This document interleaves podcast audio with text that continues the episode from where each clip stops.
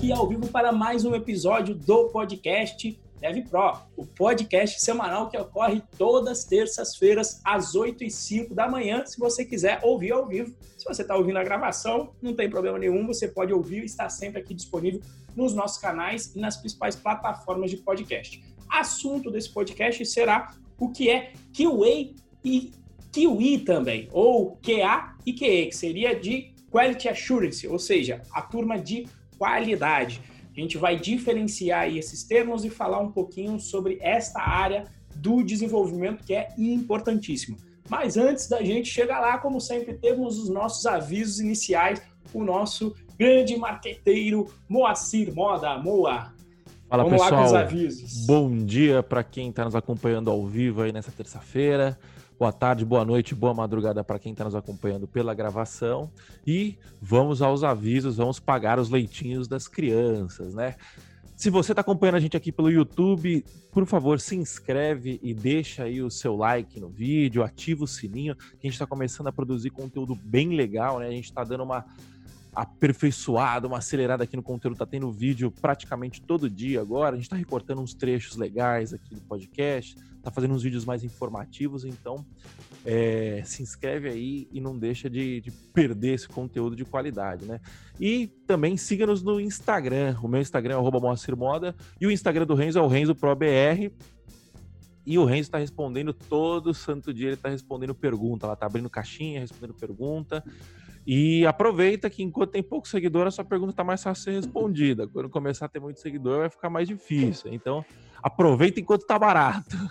E se você quiser, né, se você quiser aprender Python, caso você ainda não saiba, ou se você quiser aprender do jeito certo, a gente tem um curso grátis, o melhor curso grátis do Brasil, que é o Python Birds. Para você se cadastrar, acesse python.pro.br barra curso traço de traço Python traço grátis. O link também está aqui na descrição. E se você quiser participar das nossas discussões, né, a extensão das discussões que acontecem aqui no podcast, né, do bate-papo que acontece aqui no podcast, entra lá no nosso grupo do Telegram, o Galera Python Pro. Para você entrar é o bit.ly barra galera traço Python traço Pro. E também tem o nosso canal lá no Telegram, que é onde a gente avisa a galera de tudo o que está acontecendo aqui na Python Pro, né? Então, pouquinhos avisos, tal, pode deixar o, não precisa mutar o canal que a gente manda pouca coisa, tá? É, e todos os links estão aqui embaixo. E é isso, recados dados, vamos ao que realmente interessa, que é o nosso conteúdo, né? Bom, para quem não sabe, o Renzo trabalhou dois anos como engenheiro de qualidade na Red Hat, né?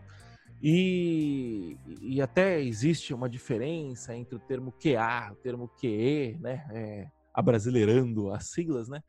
E, e aí a gente vai discutir sobre isso hoje, né? A gente, a gente fica tão focado nos tópicos que a gente acaba esquecendo coisas muito boas que a gente tem dentro de casa, né? Que é a experiência de um, de um cara de, de dois anos de Red Hat aí, uma, uma empresa grande, uma, trabalhou 100% remoto, tem bastante coisa aí.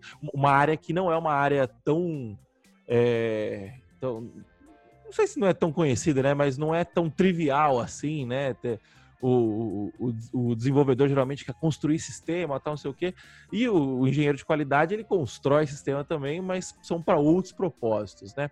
Bom, então vamos começar a brincadeira aqui, né? Perguntando, Renzo, primeiro define para gente o que, que é QA, define também o que, que é QE e qual que é a diferença entre QA e QE. Essa foi interessante, né? Essa pergunta da pauta, o Moacir trouxe a pauta e aí foi bem interessante, porque quando ele fez, justamente ele colocou, né, QA e foi destrinchando o QA. E eu fui descobrir também o que era tal do QE, se veria, que vem do inglês de Quality Engineer, engenharia de qualidade, para entender qual era a diferença.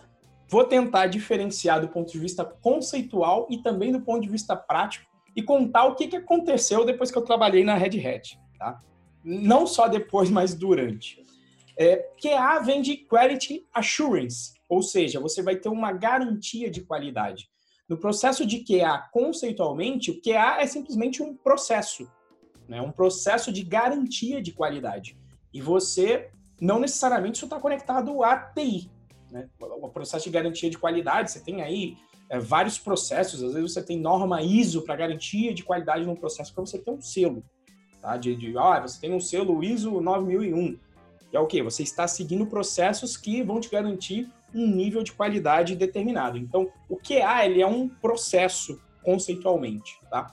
O engenheiro de qualidade é a pessoa que vai trabalhar com a qualidade do lado de TI, mas qual é a diferenciação na área de TI? O QA, ele praticamente virou sinônimo de um testador de software. Só que é um testador que a gente chama um testador manual.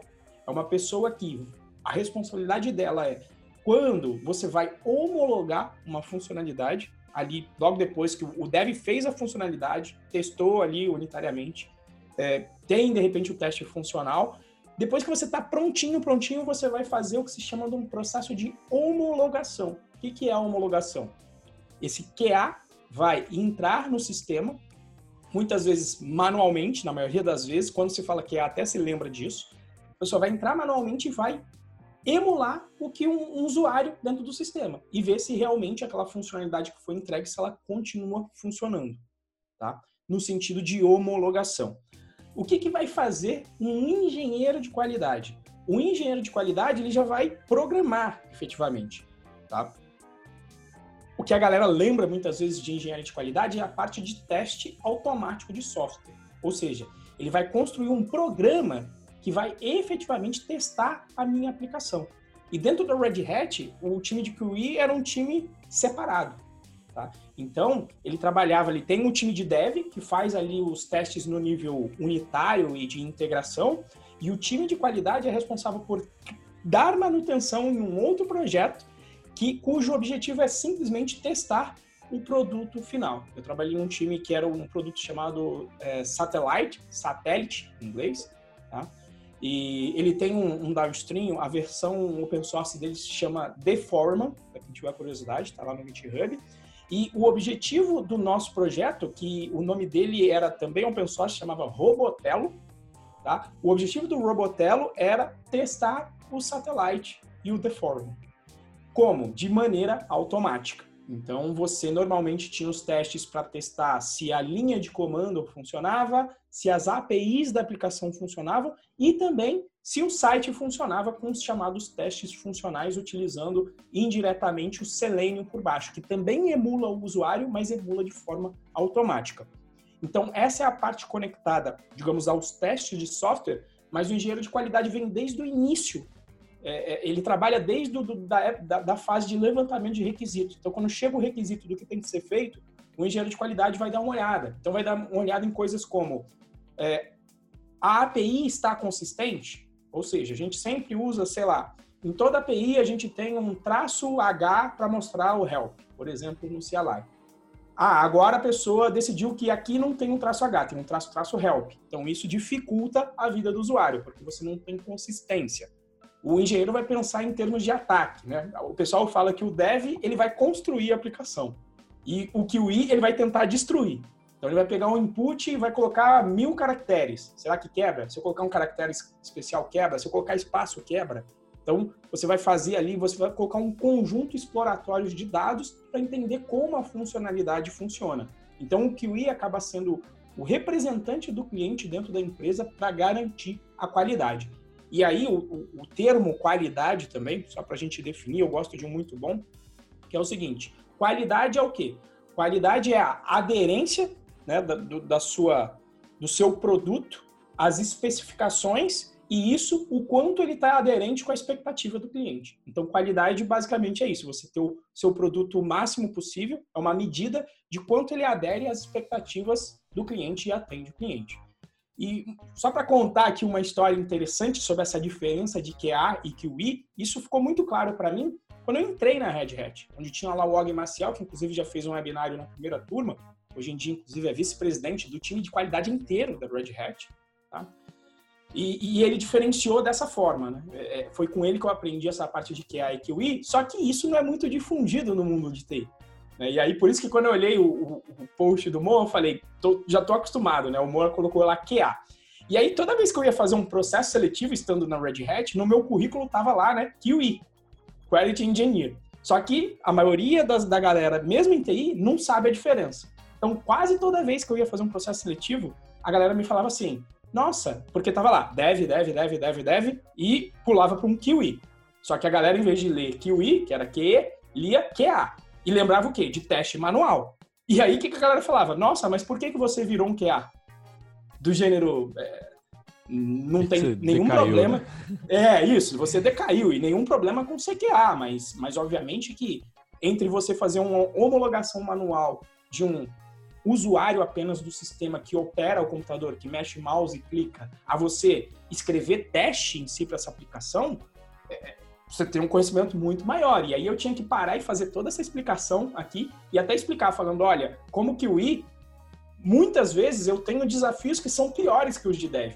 Porque quem mexe com teste, e o dev ele tem que mexer com teste também, quem mexe com teste sabe que testar muitas vezes é mais difícil, principalmente se for do ponto de vista funcional, é mais difícil do que fazer a aplicação. E, e assim, eu não estou falando nem de site. Imagina um satellite que, por exemplo, a missão do produto satellite era provisionar servidor. Fazer uma chamada via CLI e ver se, um, se uma máscara, se, um, se uma conexão de rede subiu. Se ele conseguiu provisionar servidores. Então imagina você tendo que testar isso, que são operações que não são triviais de uma simples app é, digamos, de, de, um simples site. Quando é só um site, ainda fica um pouco mais tranquilo. Mas quando ele tem que ver se um servidor subiu, às vezes você tem que. Inclusive, ele tinha uma parte que você controlava um, um mestre e uns, uns escravos, né? Uma arquitetura de master slave. Então você tinha que subir várias máquinas, provisionar todo o teu ambiente Tá? Só de provisionamento já demorava ali umas meia hora para fazer o setup do negócio de forma automática. Ou seja, você tem que ter uma parte de DevOps, você tem que fazer o setup da tua aplicação, funcionar local, funcionar de uma forma que seja testável. Tá? Você tem que subir tudo isso e depois ainda ter um framework que consiga trabalhar com tudo isso. Né? Ah, veja que eu mandei um, um, um um comando aqui no master, ele vai fazer uma porção de comandos aqui contra o slave e a gente tem que ver se o slave chega no estado que a gente queria. Isso é muito mais complicado do que simplesmente desenvolver. E foi isso que eu fui buscar no Red Hat. Eu fui buscar o quê? Eu já sabia fazer o dev, eu queria me aprofundar na parte de teste, porque é, digamos ali que é uma etapa uma etapa muito importante e eu queria me aprofundar sobre isso. E toda vez que eu ia fazer processo seletivo, eu tinha que justificar tudo isso, porque a pessoa achava que, putz, o que, que aconteceu aqui na carreira? Aconteceu um acidente, por ele ter virado um, um, um QA, né? E eu falava, não, QA é uma coisa, que o I é outra, e a justificativa é que eu fui lá aprender mais sobre o desenvolvimento do software. Então, é, é, é essa, essa introdução que eu julgava ser é, necessária aí e, e, eu só fui aprender isso quando eu estava na Red Hat, tá? Quando eu fui contratado, eu, eu, era, eu era um dev e fui contratado como, como QI. Certo. Então, com essa pequena introdução aí, você já acabou explicando o que, é QA, o que, é QE. Deu aquela ah, queimadinha. Perdão, na... queima... o Renzo acabou de dar aquela queimada na nossa pauta. que eu fiz uma pergunta, ele respondeu a pauta inteira já. Não, brincadeira. É, bom, beleza. Você explicou é, a diferença, né, entre Isso. o que é o que é. Você deu essa, essa, essa explicação um pouco mais técnica, né? E, e você, mas beleza. Tem, tem essa diferença tal, mas um, um, ponto é o mercado não enxerga essa diferença, né? É, e aí o a gente também não pode entrar naquela, naquele lance tipo assim, ah, é, eu vou educar o mercado. Sim. Tipo assim, a gente não, não, não tem essa. É, essa. Até, até pode ter a pretensão, mas somos. A nossa intenção é trabalhar, não é, não é, é criar o ambiente para a gente trabalhar tal, né? Pelo menos não nesse primeiro momento. Como que você se posiciona numa situação dessa? Porque você falou, porra, beleza, aí o cara vem, olha, aí decai. Aí, aí qual que era o seu posicionamento? Tipo assim, olha, beleza, eu é, eu não, eu explicava toda hora, tá, mas acho que não queima um pouco esse lance de tipo, puta, o cara vai bater o olho no currículo antes dele te conhecer, antes dele, de você Sim. conseguir. É, a, a, sorte é que, obviamente, eu tinha o backtracking grande antes, né, de, de, de projetos em que eu trabalhei. Então, se eu ficasse só na fase do currículo, eu acho que, e é, eles achavam estranho, né? E a minha intenção na hora nem era querer educar. Na hora era justamente. E, e, assim, a primeira vez foi aquela surpresa, né? Que eu falei, putz, como assim? Por que, que tá me perguntando isso? Então, aquele, aquela parte do processo que a gente fala quando você está testando o mercado é, é para você, inclusive, ficar atento. Então, a primeira vez que eu fiz um processo seletivo e a pessoa perguntou, por que, que você fez QA? Ah, sabe, com aquela cara, eu falei. Aí eu fiquei meditando depois, né? Passou o processo, dei, dei lá um. Já tinha visto a palestra do. do, do Colheu o feedback. É isso, viu o feedback. Na verdade, é um feedback na hora, né? Você tá avaliando também a empresa. E eu perguntei, por que ele, ficou nessa de QA? Aí eu falei, hum, de que aí eu falei, hum, esse negócio de QA e Kiwi nem eu sabia antes de entrar na Red Hat. Então, assim, e eu quando prestei para Red Hat, para mim era assim, eu, fui ser um dev cujo foco é na parte de testes. É, é isso que é o Kiwi, inclusive para mim também. Vai muito mais além porque vai até para a fase de requisitos. Mas o que eu queria explicar para a galera, e eu sempre explicava, basicamente, no fim das contas, era o quê? Que o QI é um dev que sabe testar muito.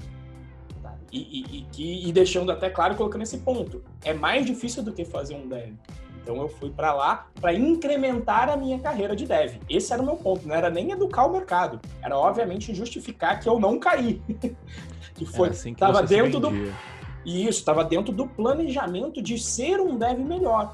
Eu falei, olha, e até voltando um pouco para trás, eu era um dev, trabalhei em uma empresa, a gente implementou um processo que se chama de entrega contínua, onde dentro desse processo os testes são fundamentais. E para minha opinião, para qualquer desenvolvimento sério hoje em dia, teste é fundamental, tá?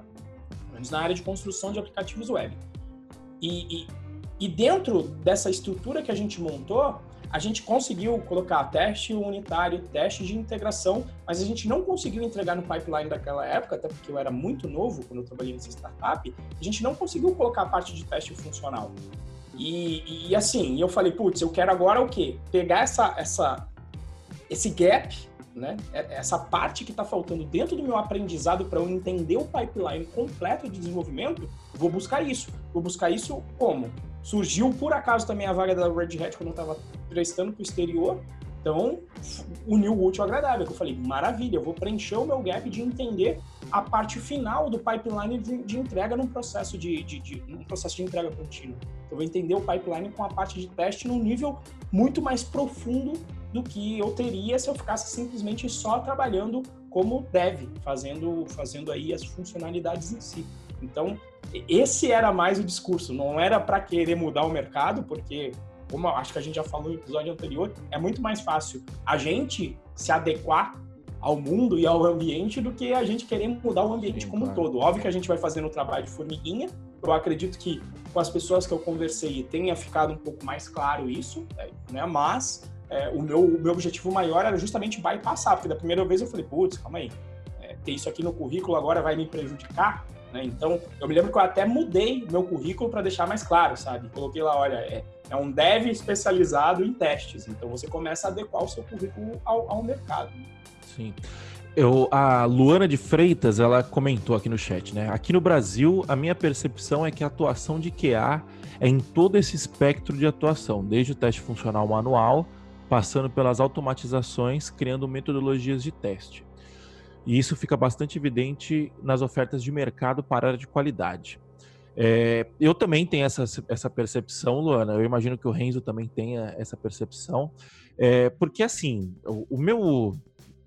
Aí eu vou, vou entrar numa polêmica, né?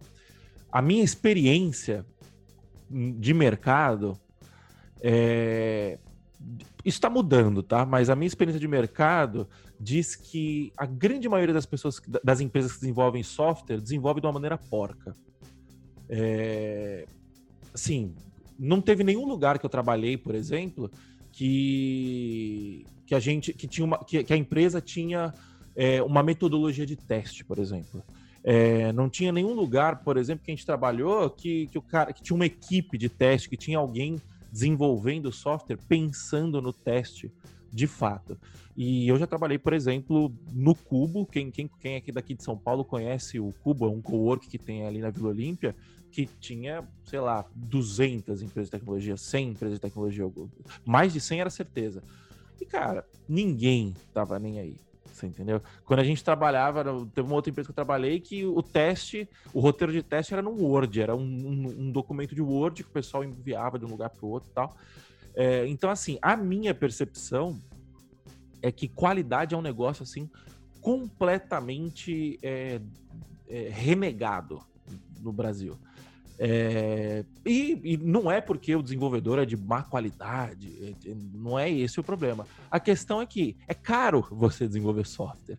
Você entendeu? As pessoas não enxergam o quão, o quão caro é você. A, a hora de um profissional é muito cara. Você entende? De um profissional de desenvolvimento de, desenvolvimento de software é muito cara comparada à, hora de outros profissionais, né? Então, o cara vira e fala assim: porra, eu vou entregar uma funcionalidade cagada, mas que vai botar dinheiro no meu caixa ou eu vou entregar uma funcionalidade perfeita que eu não sei se funciona direito e tal.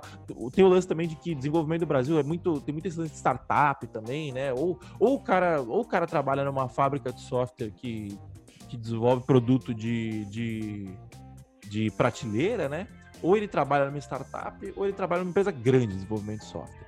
É, no, no, no, produto de prateleira, se for pequeno, também não vai ter, não vai ter é, atenção ao teste cara só vai ter atenção até se ele estiver trabalhando numa empresa grande. E se essa empresa grande tiver também, se for o core da empresa, porque se não for o core da empresa, também não vai ter atenção.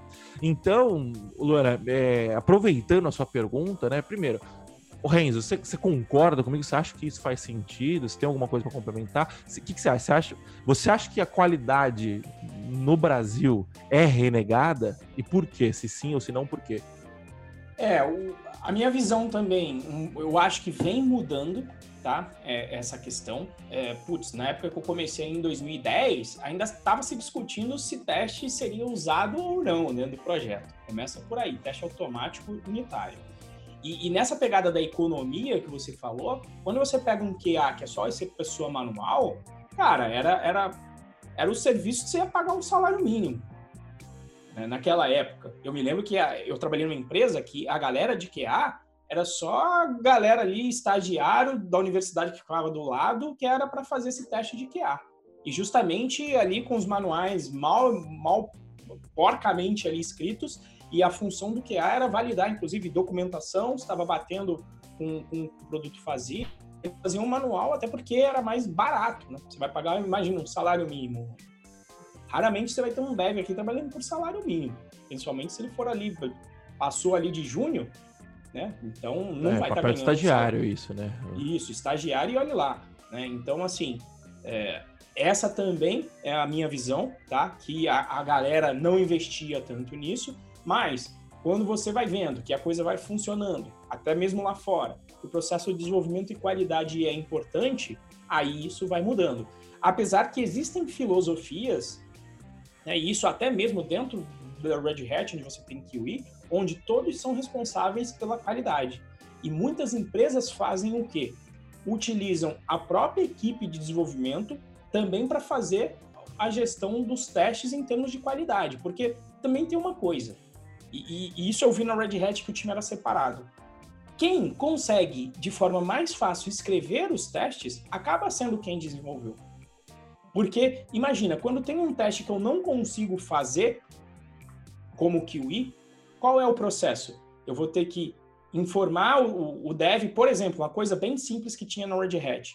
É, lá era utilizado o framework, alguns frameworks front-end no produto. O produto era um monstro enorme, tá? Então, por exemplo, utilizava Angular.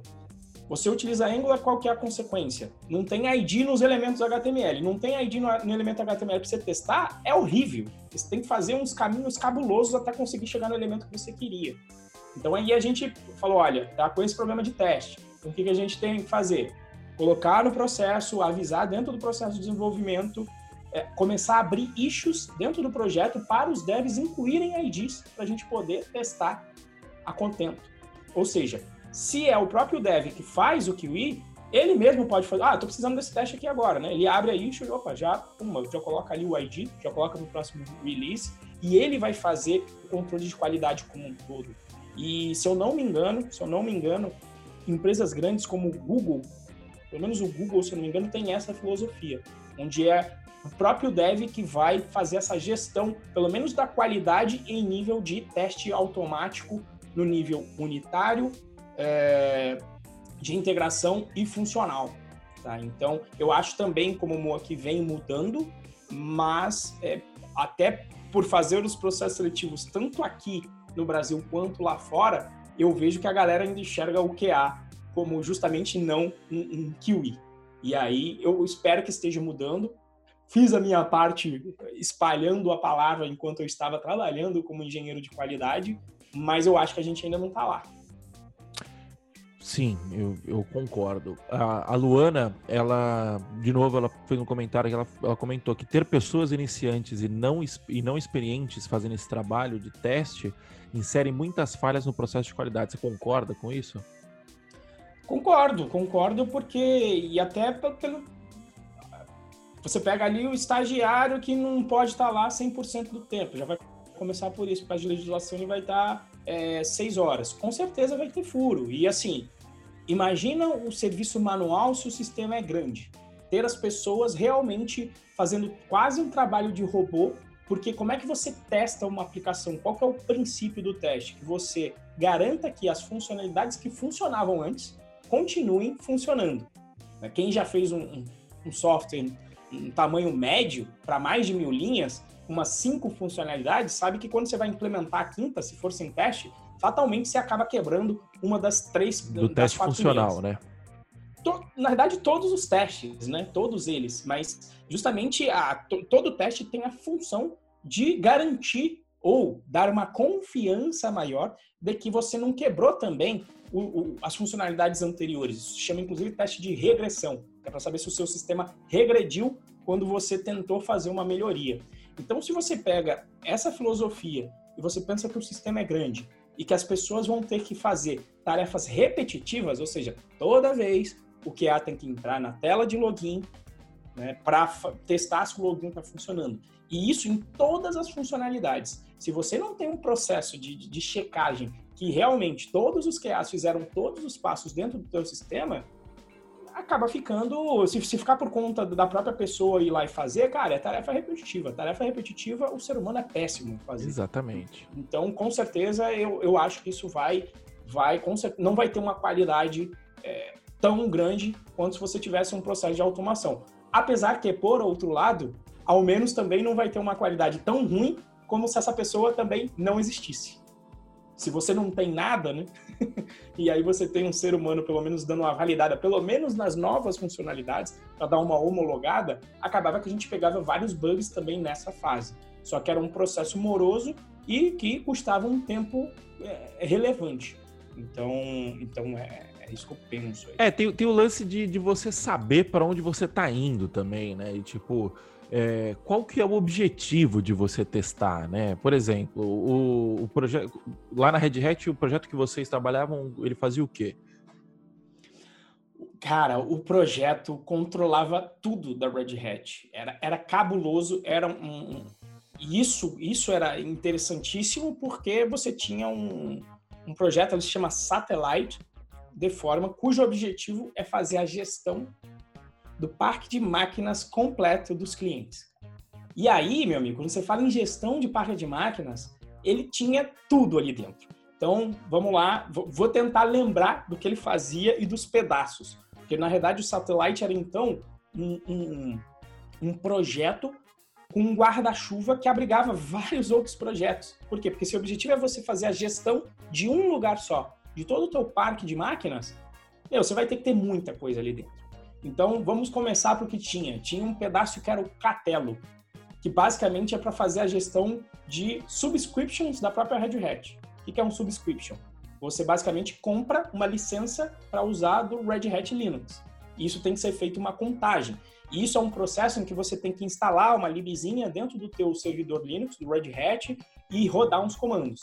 Então, ele fazia toda essa gestão para você. Não só fazia a gestão disso, como ele tinha que provisionar máquinas. Você conseguia, com um clique dentro dele, dizer qual era o tipo de máquina que você queria, instalava lá alguma coisinha e ele se plugava dentro do satélite. E aí o satélite começava a saber que aquele, que aquele servidor estava lá com subscription ativo, quais eram os quais são os pacotes que podem ser instalados. É um nível de qualidade em que normalmente você não vai ver. Num, nem sei se você já pensou nisso aí, Moa. Tipo, Você homologou quais são os pacotes do sistema operacional que rodam dentro do seu servidor? Ah, nunca, né? Não, eu, eu sempre achei esse, esse assunto muito chato, para falar a verdade. Tipo, é, eu imagino que isso daí tem a ver com, com norma ISO, né? Com, com certificação tal. Tipo assim, ah, você vai instalar um. Você, você trabalha no Bradesco. Você, você não pode instalar o. Você não pode. Isso, o, o Dá uma apt get install aqui né, nessa lib que eu não sei de onde veio. O Jimmy qual é? trabalhava é? no. Ele trabalhava num, num, banco, nem qual banco que era, que ele falou que ele não podia. Acho que era no SAF, que ele falou que ele não podia instalar. Ele queria fazer análise com, com PAN, essas coisas, ele não podia instalar porque não podia fazer PIP na máquina e tal. E assim, obviamente, tem a motivação, né? Não, não, é, ah, é, sim, não. E, mas nesse caso do Jimmy, até a parte burocrática. O que eu tô falando em termos de pacote é realmente dentro do servidor, saca? Tipo, você, sei lá, você quer rodar um. um você quer instalar um request, vamos trazer para o mundo pai. Você quer instalar o request. Então, quem garante que aquele request não está com uma, com uma vulnerabilidade? Ou que alguém validou que aquele request está funcionando e está fazendo o que ele deveria. Não tem nenhuma falha de segurança. Então, o satellite faz inclusive isso, do tipo, olha, as máquinas, quando elas precisarem atualizar o pacote request, elas vão buscar dentro do satellite. Porque o satellite vai dizer quais são as dependências que podem ser instaladas e que devem estar atualizadas em todos os servidores. Sim, não, não, é, uma, não é uma homologação. É, é uma. É, Cria-se. A burocracia não quer o fim, né? A burocracia é o meio para você é, garantir que, que estejamos homogêneos, alguma coisa assim, né? É aquele negócio, né? Quanto, quanto mais liberdade, menos segurança você tem, né? Ou, ou pelo menos menos garantia de segurança, né? É... Então, mas é, é, o que você estava falando, né? o, o, negócio é, é, é muito grande e, e, começa a chegar em níveis assim que você nem tem noção. Então, sei lá, trazendo, tentando fazer um paralelo, você imagina é, como que é a gestão do S3 da Amazon, por exemplo. De tipo assim, de é, para quem não sabe, o S3 da Amazon ele é responsável por servir sei lá, quase todos os estáticos que, quase todos aqui, toda imagem que você vê em algum site, muito provavelmente está sendo servido pelo, pelo S3 da Amazon. Então, assim, isso é um parque de milhares de máquinas, sei lá, dezenas de milhares de máquinas, tal, não sei o quê.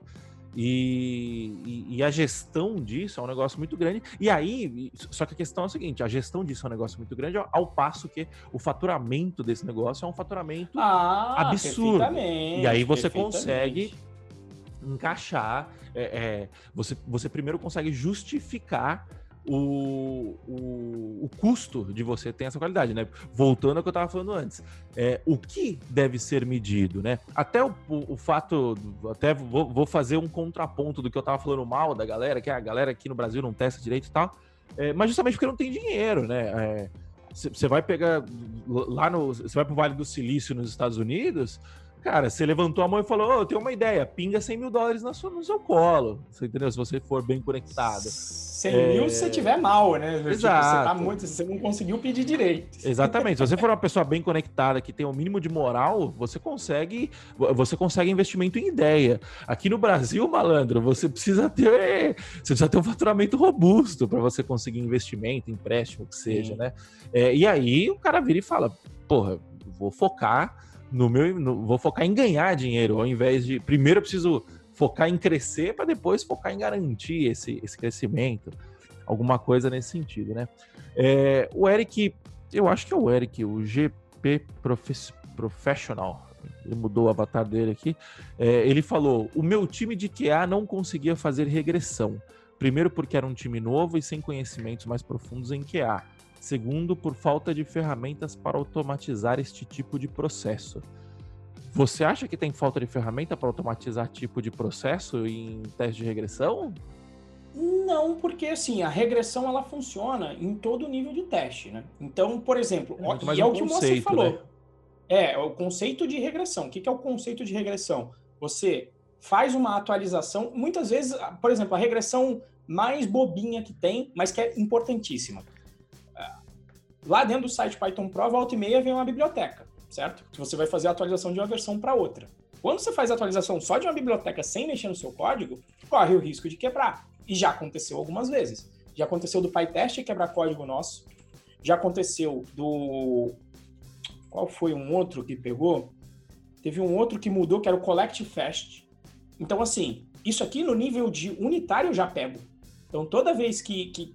O importante é o quê? É você construir um pipeline de entrega contínua. Esse é o objetivo final. Qual é o objetivo final?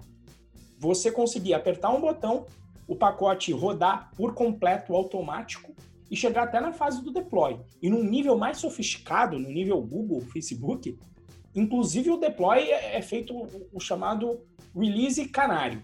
Ou seja, você faz uma entrega em que você vai colocar aquela mudança em 10% das máquinas, em 5% das máquinas, jogar e o sistema vai se monitorar e ver, tá, tá acontecendo erro? Não, não tá. Então, joga para 20%, joga para 30%.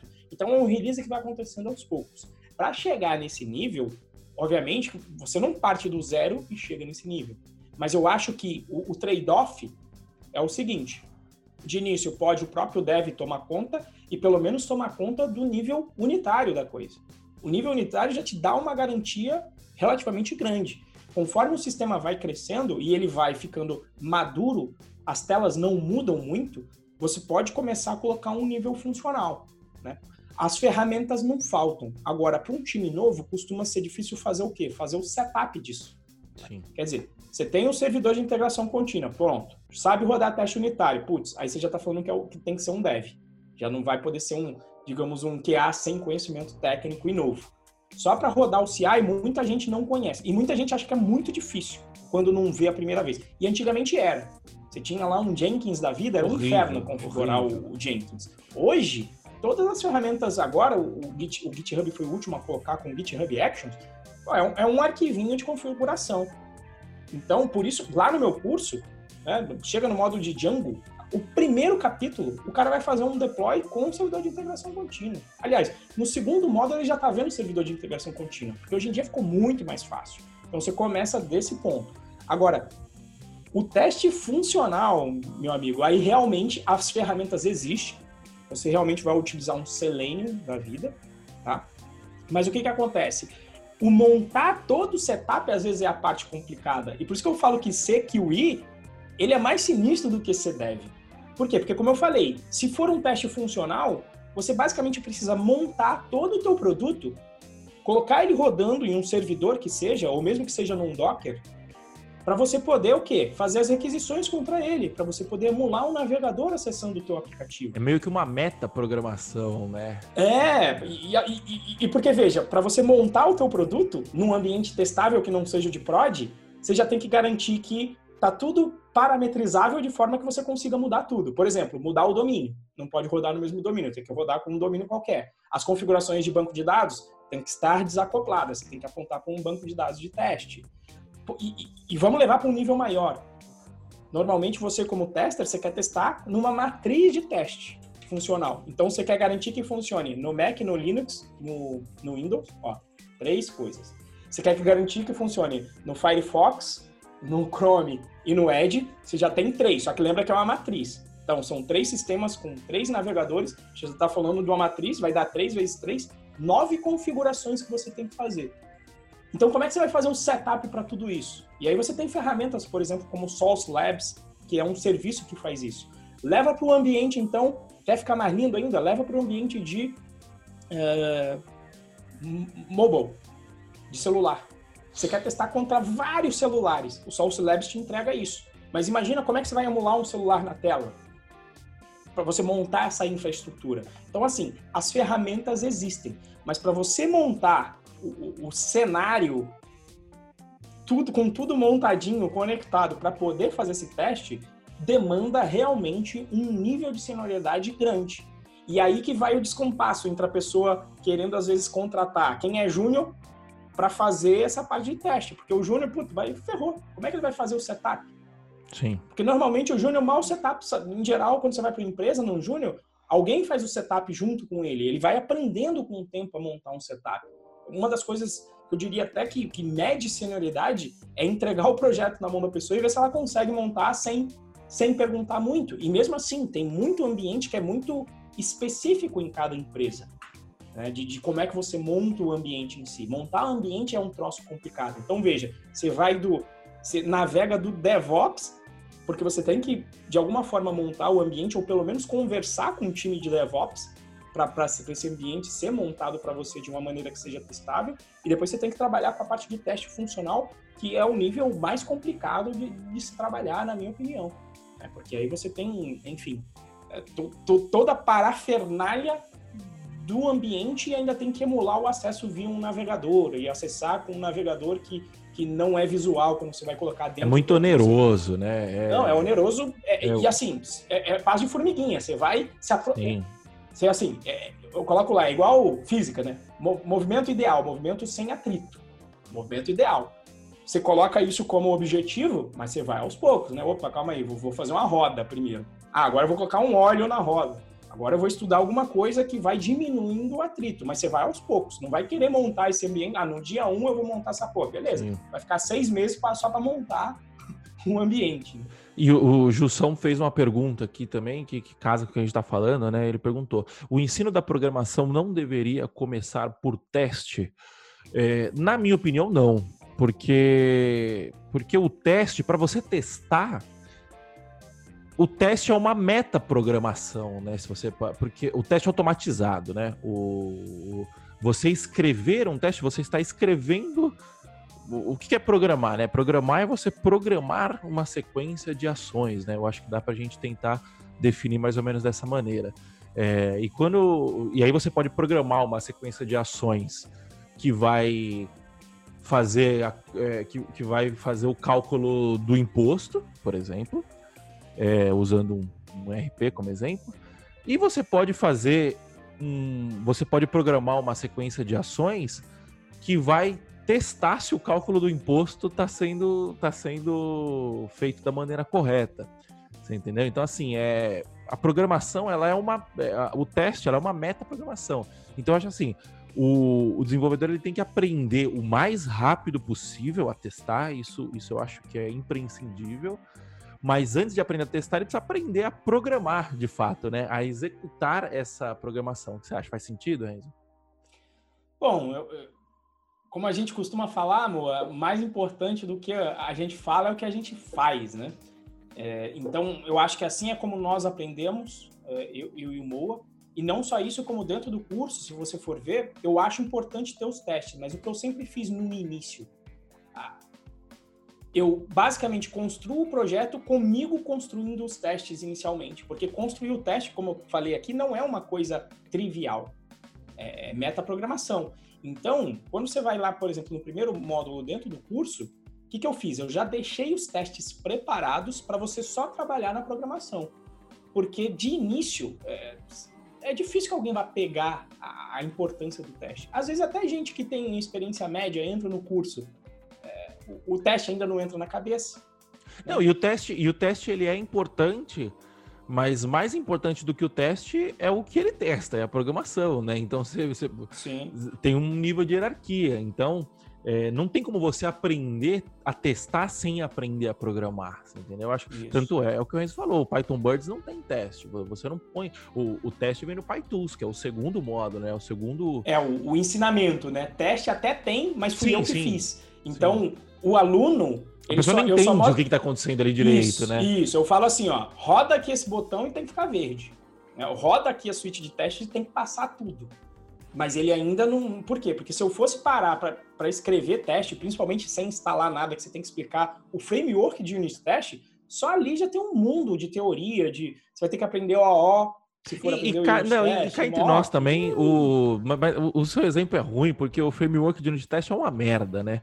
É, Sim, foi copiado o Java aí. Exato, exato. É, um, é uma bosta. Se você. Toda, quem não manja de teste ainda, quem está aprendendo Python e não manja de teste, não aprenda Unit Test, não aprende o framework Unit Test. Vai direto para o PyTest, que aí você não precisa aprender, por exemplo, é, orientação a objeto. Você consegue testar Isso. só sabendo programação procedural, que é o mais básico das programações, você já consegue fazer testes, entendeu? Mas... E para quem ensina só é um problema, né? Porque ele não é embutido na linguagem. Então, por isso que eu não uso ele no, no Python Birds, mas eu também não te falo dele. Justamente o que eu faço é o seguinte: no segundo módulo, quando a gente vai te ensinar a instalar as coisas, eu falo, aprende o PyTest e eu nem comento do unit test. Tem uma galera que fala, Renzo, por que você não bota o unit test? Que é uma merda. O PyTest é melhor. Simplesmente. É, o resumo é porque é uma merda. Então, Exato. use o que é bom. Eu já, já te coloco no caminho feliz, né? Exato.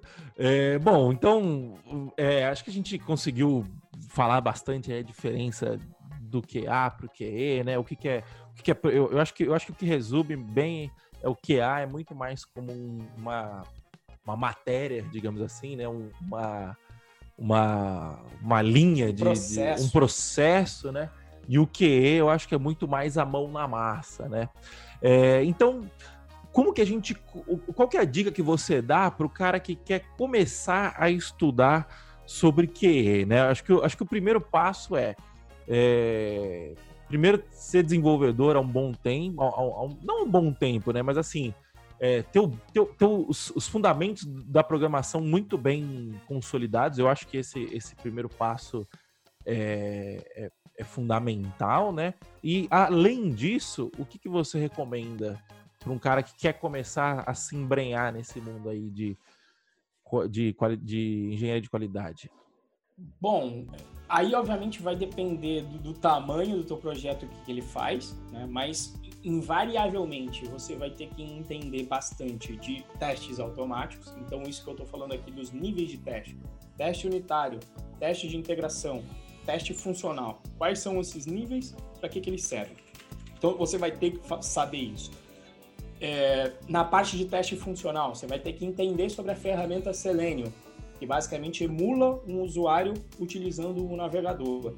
E aí você tem que aprender a fazer o setup disso, não é simples, tem que entender disso. Se for um website com Selenium, você vai ter que entender de como é que você vai é, procurar os seus elementos lá dentro e executar as ações. Isso já te exige um pouco de conhecimento de web, de, de, de web, de CSS, de busca e seletores de elementos lá dentro quando você estudar o Selenium. é, e aí você tem que. É XSL, né? Era, era a base disso tudo antigamente.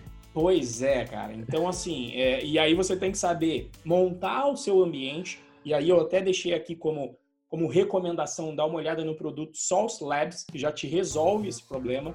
Imagine se você tivesse que resolver esse problema de matriz de testes. Então, é, é importantíssimo. E estudar, de repente, por exemplo, o frameworks que eu só vi, por exemplo, o Eduardo Mendes fez um, um,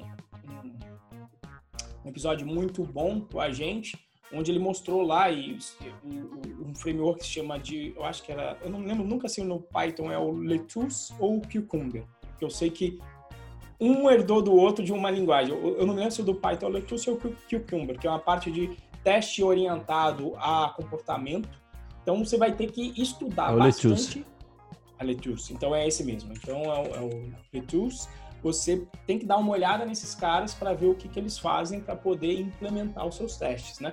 Estudar bastante sobre pipeline e automação. Então envolve um pouco da parte de DevOps. Por quê? Porque se você vai fazer teste funcional, você precisa ter a tua aplicação rodando em uma caixinha que a gente chama de sandbox, de caixa de areia, você possa efetivamente rodar a sua, a sua suíte de testes, o seu conjunto de testes, sem obviamente ter que bater em produção. Né?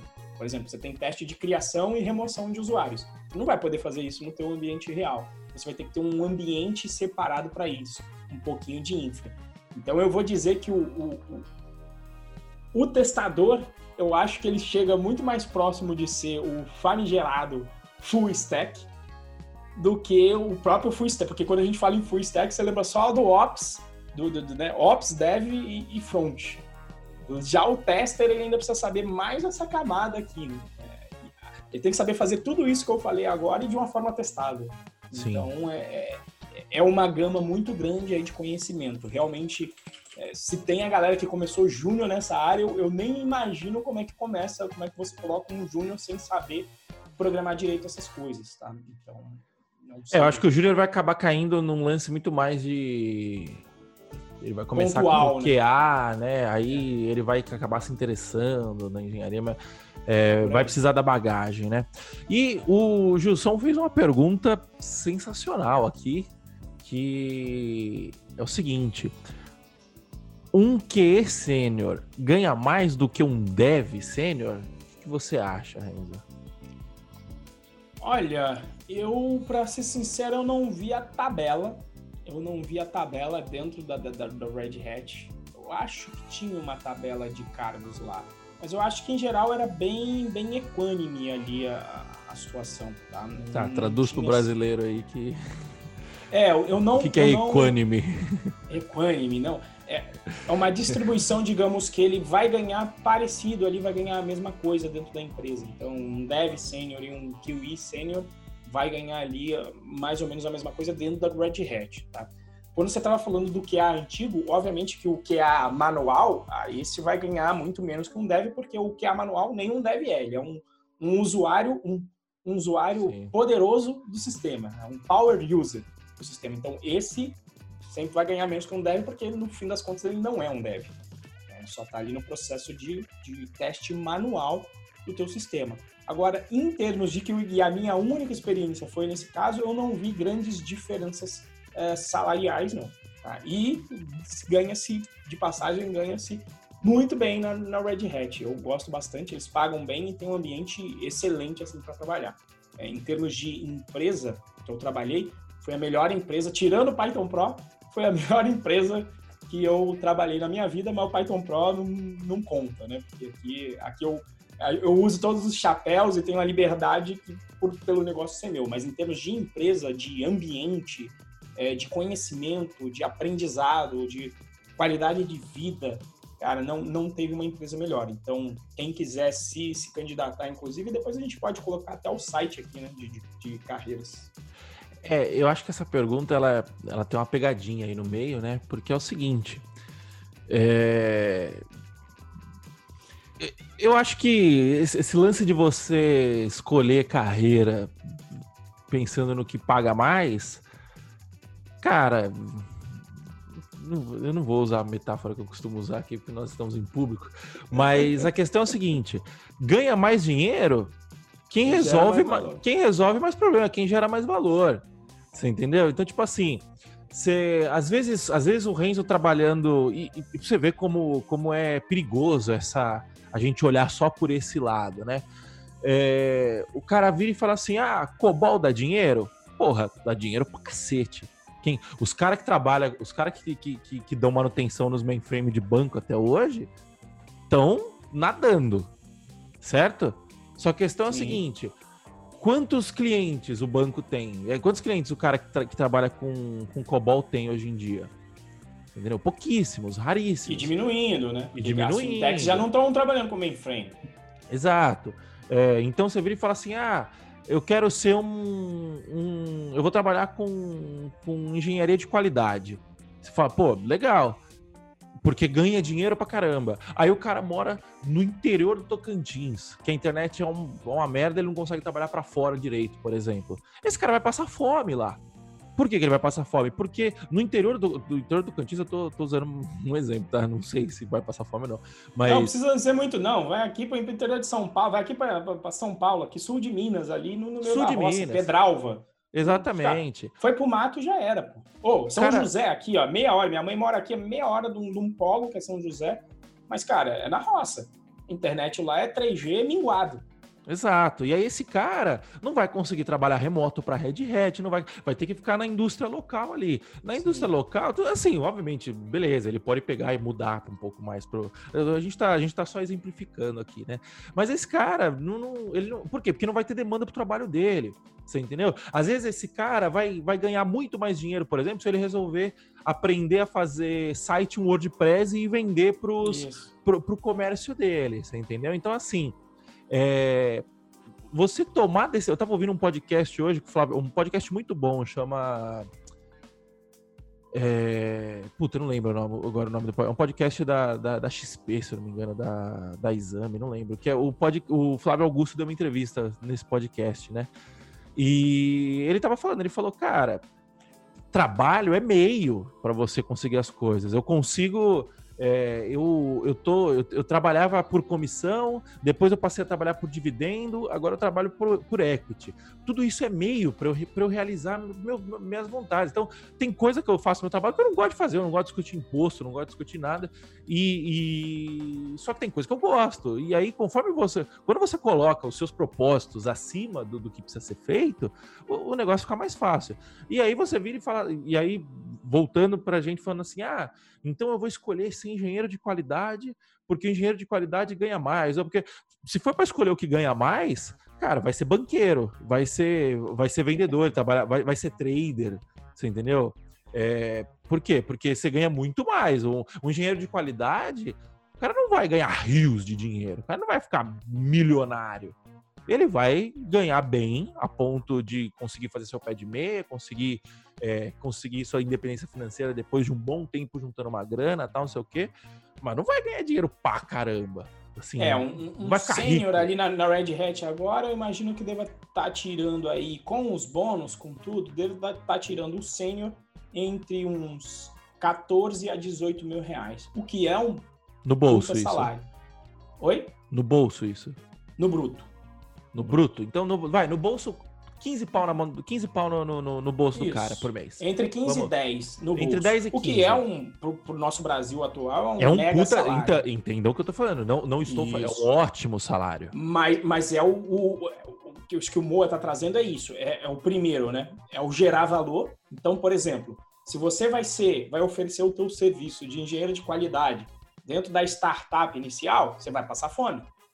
Por que lá? Porque lá eles não vão ter o dinheiro para te pagar. Agora, se você de repente vai numa grande empresa que não tem a área de qualidade é, bem definida, e aí você traz esse conhecimento, e aí eu estou falando o caso real, né? Aí você traz esse conhecimento de trazer um pouco dessa cultura de qualidade para a empresa que não tem e que já está no nível médio consegue pagar, você vai fazer dinheiro. Então, veja que, como sempre, o fazer dinheiro não está conectado ao saber ou não o Kiwi.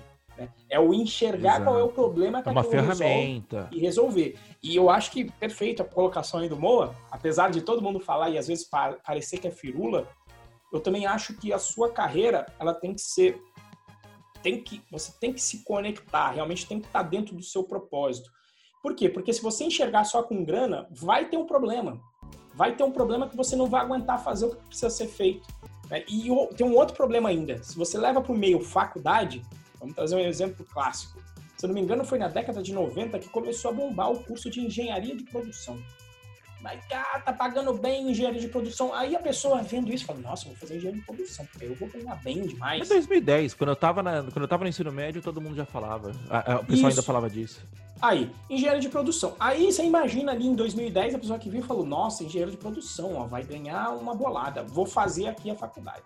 Ou seja, ele tá tomando uma decisão em como o mercado está agora, em cinco anos. Ele não sabe, ninguém sabe como é que vai estar tá o mercado daqui a, a, cinco anos na frente. Então ele toma essa decisão, investe uma grana pesada e vamos supor que ele não goste do curso, que ele só escolheu por causa da grana.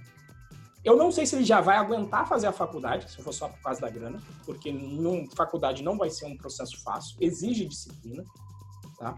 Exige dispersão para quem é prático, então fudeu, porque ah, tem uma porrada de matéria que vai ser com muito conceito e pouca mão na massa.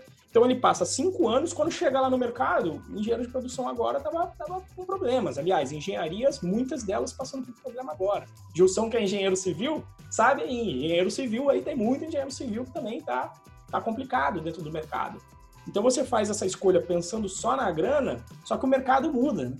O, o mercado não tem como prever. É, é, é um, é um troço que vem uma mudança, pronto, bumba, sacode o mercado e de repente não está mais se contratando. Então você faz essa escolha com cinco anos de antecedência, se for no caso de uma faculdade, eu acho que você vai acabar não aguentando. Por isso que eu concordo com a turma que dá a dica de escolha o que você gosta, você gosta de fazer. Por quê? Porque se você gosta, você vai encontrar caminhos. Na hora que vier a dificuldade, você vai lembrar, não, isso aqui é o que eu gosto. Você gosta, né? O que você tem afinidade, né? Você se conheça sim, um pouco sim. antes, né? Esse, esse negócio de a pessoa com 17 anos é, ter que escolher a carreira que vai fazer por resto. Pelo amor de Deus, cara. O que uma pessoa de 17 anos sabe da vida? Não sabe nada. A gente sabe? não sabe nada ainda. Exato, exatamente.